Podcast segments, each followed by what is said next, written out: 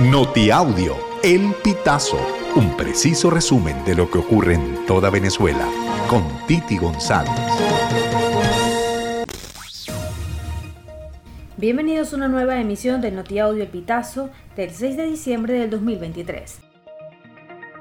Tarek William Saab denuncia conspiración contra el referéndum consultivo del Esequibo. Escuchemos. Conspiración de carácter transnacional, donde el Ministerio Público, con el órgano auxiliar con que hemos trabajado esta trama, el SEBIN, hemos desarrollado importantes elementos de convicción que nos dan la realidad inequívoca que efectivamente personeros dentro y fuera de Venezuela, tanto venezolanos como extranjeros, han utilizado de manera vil todo lo que ha sido la lucha por el Esequibo María Corina Machado, ganadora de la elección primaria de la oposición, acusó al gobierno de Nicolás Maduro de actuar de manera irracional y pretender utilizar la violencia para evitar la ruta electoral. Así lo dejó saber este miércoles durante una rueda de prensa en la que destacó que no irá al Tribunal Supremo de Justicia porque no ha cometido delitos que le impidan participar en una elección para cargos públicos. Asimismo, la aspirante presidencial aseguró que el 22 de octubre y el 3 de diciembre ganó la dignidad del venezolano. Sabemos cómo actúan los radicales perdedores cuando se sienten perdidos, agregó Machado. Los ministros de Exteriores de Guyana y Venezuela conversaron vía telefónica para abordar y profundizar sobre la controversia territorial por el Esequibo. El acercamiento se produce tras la realización del referéndum consultivo el pasado 3 de diciembre. De acuerdo con la información suministrada por el canciller de Venezuela, Iván Gil, la conversación fue solicitada por su homólogo del gobierno guayanés, Hugh Todd. Alexis Eliud González, de 40 años, murió durante un procedimiento de la policía del estado Carabobo en la vía principal de Parque Valencia, sentido Boca de Río.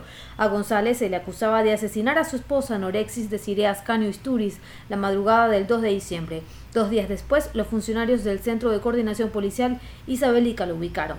La información que maneja la policía indica que la pareja sostuvo una discusión en presencia de sus tres hijos en el sector La Blanquera, calle Yaracuy cerca de Boca de Río, al sur de Valencia. En medio de la diatriba, el hombre tomó un destornillador y apuñaló a su mujer para luego escapar del lugar. El mes de noviembre registró un alza de inflación de 1.8%, lo que representa el nivel más bajo de los últimos siete años. A nivel interanual, la inflación se sitúa en un 286%, mientras que la acumulada para el mes de noviembre alcanza el 181% según lo indicó el Observatorio Venezolano de Finanzas. Esta disminución se atribuye a varios factores claves que impactaron la economía. En primer lugar, la apreciación del tipo de cambio que experimentó un aumento del 0.12%. Además, la contracción de la demanda vinculada a la fijación del tipo de cambio como estrategia para contener la inflación. La disminución del gasto público también tuvo un rol importante en la desaceleración.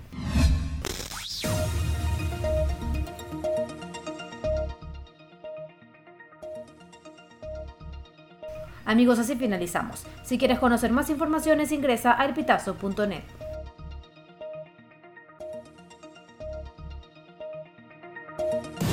Estas informaciones puedes ampliarlas en nuestra página web, elpitazo.net.